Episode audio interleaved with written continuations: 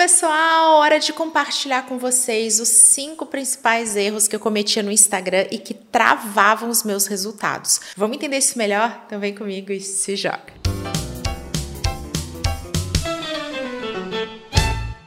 De tempos em tempos eu gosto de fazer um apanhado dos meus resultados no Instagram. Não é aquela coisa de acompanhar as métricas da semana, as métricas do mês, é realmente parar e refletir sobre o que mudou no longo prazo, olhando de ano em ano. E aí eu acabei chegando a uma conclusão sobre diversos erros que eu cometia no Instagram e que é claro que eu não quero que nenhum de vocês cometa, então vou aqui abrir o jogo e falar sobre como ter uma visão diferente, aprender com todos esses erros fez toda a diferença. Primeiro erro, eu não me posicionava. Sabe aquela coisa de chegar e falar a respeito de algo que está acontecendo? Chegar e dizer: olha, é nisso aqui que eu acredito, é isso aqui que eu vivo. Eu não tinha essa postura. Deixar claro o que você faz, como você faz, no que você acredita, qual é o seu ponto de vista, para que realmente consiga transmitir aquela personalidade única. A ausência de posicionamento fez com que eu tivesse durante muito tempo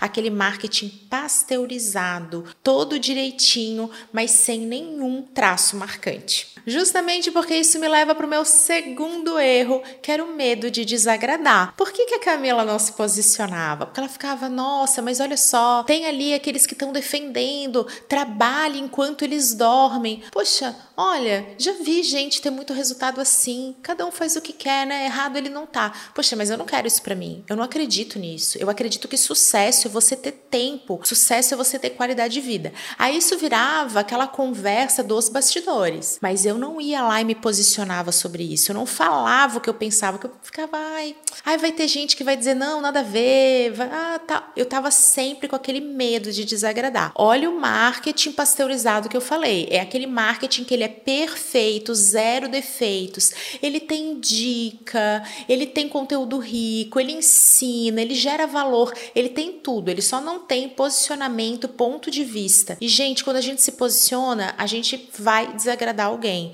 Não tem problema nenhum, porque a gente só fica olhando em quem a gente desagrada. A gente tem que pensar naquelas pessoas que vão se identificar com a gente também. Meu terceiro erro, eu só olhava o resultado quantitativo. Eu tinha dificuldade em olhar aquele um a um, o qualitativo dos comentários. Às vezes não tinham cinco comentários, tinha só um, mas era aquele comentário super gentil, super legal, super completo, que você notava que a pessoa parou de fazer o que ela estava fazendo para realmente investir o tempo dela me escrevendo, me agradecendo. Só que eu só olhava para o crescimento do número de seguidores. Eu só me comparava com os outros. Então eu ficava, ah, olha só, fulano fulano tá crescendo demais. Ai, olha ali, o ciclano tá investindo um monte em anúncio, eu não tenho essa verba hoje. Então, ó, esse erro até ele pode ser aqui dividido, né? Tem essa coisa de só olhar para o número e só se comparar com os outros. Então, o que que acontecia? Eu desanimava. Porque quando a gente olha para esse número, a gente fica esperando que ele mude. E as coisas não acontecem tão rápido assim. E quando a gente olha para os outros e acha que para eles está acontecendo tudo rápido, a gente não tá vendo o que eles estão fazendo. A gente não tá analisando esses bastidores. A gente só tá vendo palco.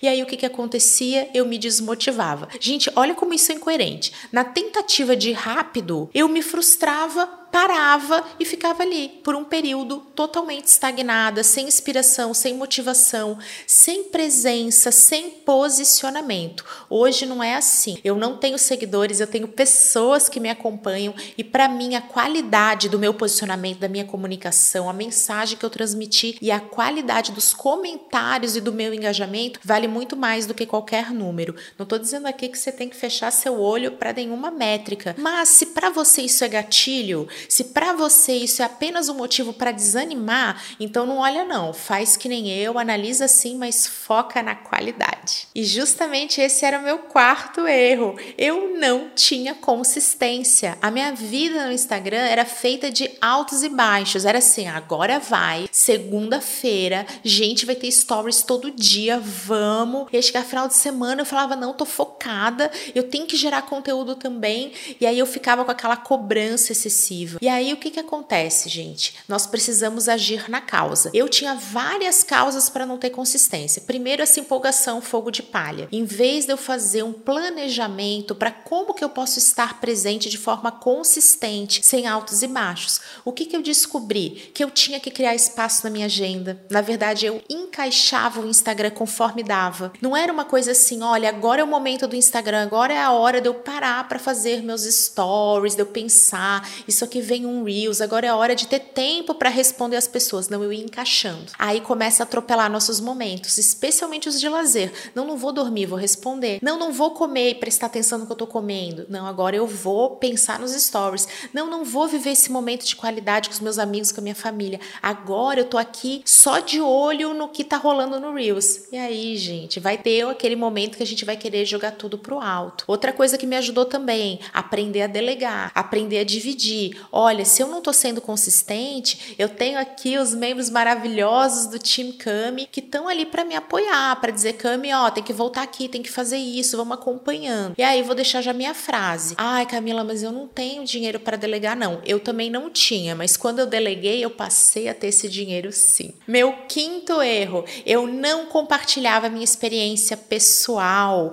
porque o que estava ali por trás disso já falaram sobre tudo. Gente, marketing digital, o povo é muito correria. Saiu uma novidade, faz cinco minutos já tem alguém com Reels pronto, montando live, dando aula, explicando como usar aquilo na prática. Eu falo, gente, acabou de sair a novidade, como é que tem gente que já sabe como aplicar, já tem as ideias, já tem tudo. Eu não tenho esse ponto forte, eu não sou aquela primeira a falar sobre a coisa, eu não sou tão inovadora. Isso é um fato, mas em compensação eu tenho minhas qualidades também, que é de repente saber explicar, é realmente viver aquilo, aplicar, validar, entender e trazer isso para vocês. Claro, isso não vai acontecer tão rápido, mas ele vai acontecer através daquilo que eu validei. Ele vai trazer com uma explicação mais aprofundada, com o meu próprio jeito. E o que, que eu fazia? Eu falava, ai não, esse jeito não é ruim. Eu quero o jeito das outras pessoas, o jeito de ser pioneiro, de ser rápido, de ser inovador, de ser, poxa, eu não vou falar sobre isso. Todo mundo já falou. E aí eu ficava sempre com isso na minha cabeça. Todo mundo já falou, não vale falar. Time Cami, vou citar aqui a Isa, a Thaisa, maravilhosa,